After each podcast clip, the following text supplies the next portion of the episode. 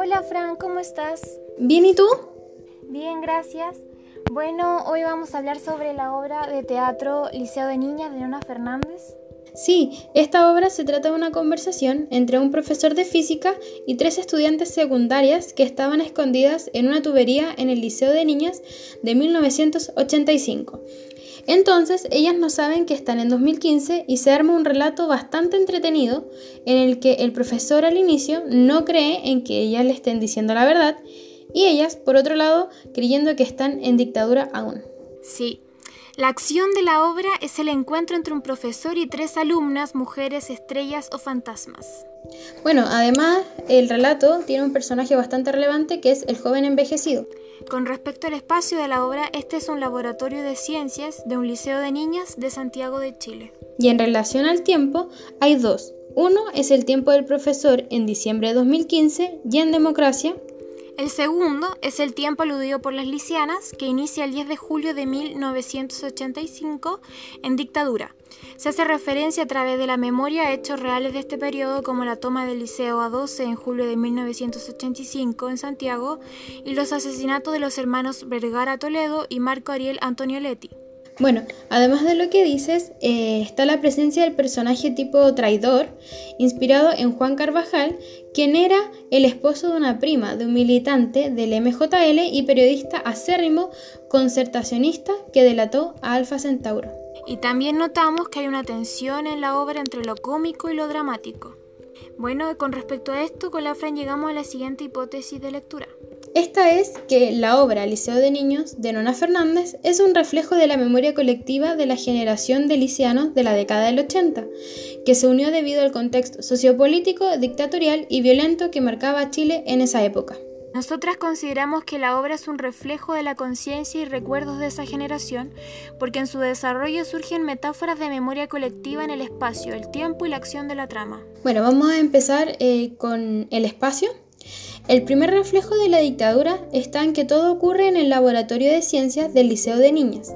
Este es una metáfora del Chile de los 80, que fue parte del experimento neoliberalista que los pupilos de Milton Friedman, los Chicago Boys, llevaron a cabo en nuestro país. Entonces, el laboratorio y Chile son espacios en los que se realizaron experimentos. Y la importancia de que este laboratorio se encuentre en el Liceo de Niñas es que la educación fue un punto importante dentro de esta reforma neoliberal. A esta se le llamó la educación de mercado, que tenía cuatro pilares. Primero, impusieron la libertad de elección de escuelas. Esta se realizó para crear un enorme mercado de acuerdo a los gustos de los clientes. Los clientes pagaban por la educación y querían recibir el equivalente a su dinero. El segundo fue el pues este era un proyecto de a base de vales, que consistía en que a los padres el Estado les entregaba un vale y los autorizaba a usarlos en escuelas privadas o centros públicos. Según Friedman, los padres podían decidir cómo habían de ser educados sus hijos. Tercero, había una medición de calidad estandarizada, que creaba una competencia entre las escuelas públicas y contra las privadas, dado que según Friedman, cuando dominara el mercado privado, la calidad de toda la enseñanza mejoraría. Por lo tanto, sobrevivirían solo las escuelas que satisficieran a sus clientes. Cuarto, debía ocurrir la descentralización del Estado o la municipalidad. El fin era que los apoderados pudieran tener más accesibilidad a las políticas públicas en educación y acercarse a autoridades de la comuna, como alcaldes o jefes de departamento de educación a hacer sus reclamos. En definitiva, en este esquema los consumidores eran los padres e hijos y los productores eran los profesores y los administradores de las escuelas. Bueno, con lo que tú dices, la verdad, eh, esas propuestas aún persisten en nuestra educación actual. Ahora pasaremos a la segunda metáfora, que es en relación al tiempo. Pues el año 1985 que es el año del que provienen las tres estudiantes, y el 2015, que es el año del presente del presente en el que se encuentra el profesor son un espejo uno de otro, puesto que en una escena en la que una de las estudiantes, específicamente Maldonado, sale a la calle creyendo que es 1985, cuando reingresa al liceo sigue creyendo que es 1985. No se da cuenta de que es 2015, porque se encuentra con lo mismo de hace 30 años, estudiantes protestando y carabineros reprimiendo. También, en otra oportunidad, cuando las chicas ya se han dado cuenta de que están en el 2015, cuestionan si las cosas han cambiado y el profesor y salida les cuentan que la situación de Chile realmente no ha cambiado mucho desde la dictadura incluso respondiendo a sus preguntas demarcan con una gestualidad de relatividad.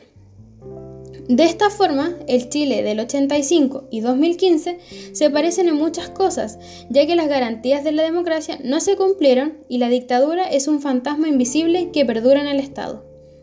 Y esto ocurrió porque el Estado no se preocupó de recordar para no repetir, como dice Elizabeth Yellen, que también afirma que se debe mantener la memoria de los hechos ocurridos en dictadura con la idea de no repetir esos incidentes violentos y la forma de gobernación y sociedad en esa época. Ahora pasemos a las metáforas en el ámbito de la acción. La primera de ellas es la relación de semejanza entre las estrellas y las estudiantes, dado que al igual que las estrellas, ellas rememoran un tiempo que ya no existe, que se quedó en el pasado. Al salir de la tubería como mujeres adultas con el uniforme escolar, nos dan a entender que lo que vemos son las luces de un momento histórico ya ocurrido, como la luz que emite una estrella después de morir. Por ende, esta es la razón por la que cuando las tres secundarias salen de su escondite, no saben que han pasado 30 años y que lo que ellas son es solo el resplandor de su memoria. Ahora vamos a ir con la siguiente metáfora, que es la similitud en la vida del profesor y el neoliberalismo. Cuando él relata su vida, cuando tomaba las pastillas, es una metáfora de las estrategias del Estado para eliminar el pasado de las conciencias de sus ciudadanos y así hacerlos entrar en la máquina del capitalismo. Por esto se lleva una vida tranquila sin altibajos, pero sin memoria. La situación del profesor entonces se parece a la relación entre la estudiante Fuensalida y el neoliberalismo, pues ella, al contrario de sus compañeras, puede experimentar la vuelta a la democracia y sumergirse en el mundo adulto, experiencia que sus compañeros no tuvieron.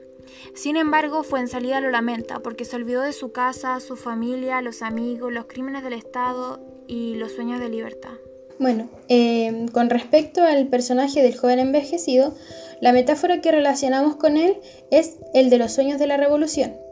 Su vínculo está en que ambos fueron acabados por el Estado, pero como el joven envejecido es una estrella, él aún irradia su experiencia en el hoy. No olvida lo que vivenció ni a los muertos, y todavía recuerda sus sueños de ser cosmonauta. El caso de este joven es lo que Elizabeth Yellen llama un ejemplo de revisión crítica a los derechos humanos.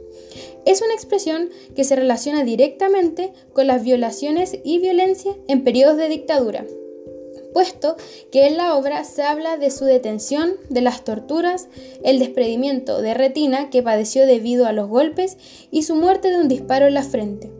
Se evidencia que las autoridades ni siquiera aceptaron su rendición, o al menos respetaron sus derechos humanos y civiles. Y finalmente, la última metáfora es Carvajal, como la encarnación de la traición, que tiene su origen en Juan Carvajal, el delator en la vida real de Marco Ariel Antonioletti, alias el, el joven envejecido, alias Alfa Centauro. En la obra, el personaje de Carvajal se encarga de delatar a las estudiantes durante la toma de 1985 y luego al profesor cuando está teniendo una crisis en el laboratorio. Además, como explica De Vicente, Carvajal se encuentra al otro lado del poder y tiene ventaja sobre los demás, debido a su cargo de autoridad.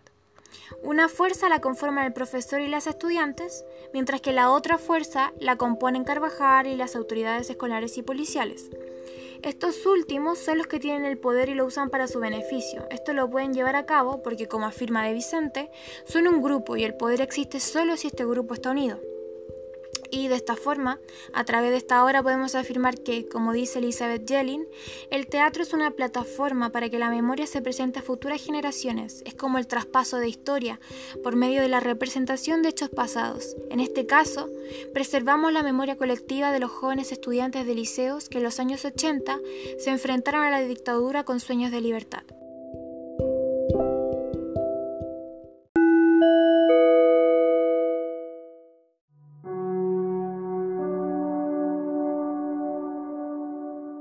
Bueno, y con este análisis así finaliza el podcast de hoy, que fue en torno al tema de teatro y memoria en la obra Liceo de Niñas de Nona Fernández y nos despedimos con una frase que, del profesor que nos podría ayudar a reflexionar. El querer saber más, a pesar de lo doloroso que esto puede llegar a ser, es mejor que entregarse a la ignorancia. Los crímenes hechos en dictadura son dolorosos, pero parte de nuestra memoria y no debemos ignorarlos.